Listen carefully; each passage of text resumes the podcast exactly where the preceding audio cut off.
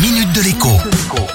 Bonjour à tous. J'ai décidé de terminer la semaine en vous alertant sur une nouvelle arnaque qui prend de l'ampleur depuis quelques semaines. Une arnaque téléphonique, une fois n'est pas coutume.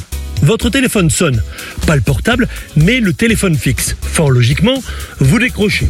Au bout du fil, une jeune femme prétend travailler pour votre opérateur téléphonique et procéder à des vérifications sur la ligne pour éviter qu'elle ne soit coupée à cause de travaux.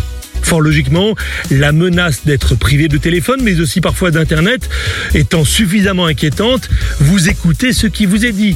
Et quand l'opératrice vous demande de rappeler un numéro, eh bien, vous vous exécutez. Manque de bol, le numéro en question prétendument gratuit est en réalité un numéro payant qui vous envoie même à l'étranger. Certaines victimes se retrouvent un ou deux mois plus tard avec des centaines d'euros d'appels facturés vers l'Afrique. La variante de cette arnaque, c'est le message sur le répondeur qui incite également à rappeler un numéro toujours soi-disant gratuit. Maintenant, si vous ou l'un de vos proches êtes victime d'une telle arnaque, ne vous laissez pas faire.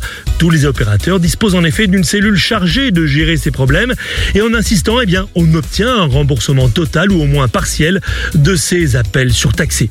Et pour éviter que cela ne vous arrive un jour, il est également possible de bloquer tous les appels vers les numéros surtaxés, mais aussi vers l'étranger. Bon week-end et à lundi.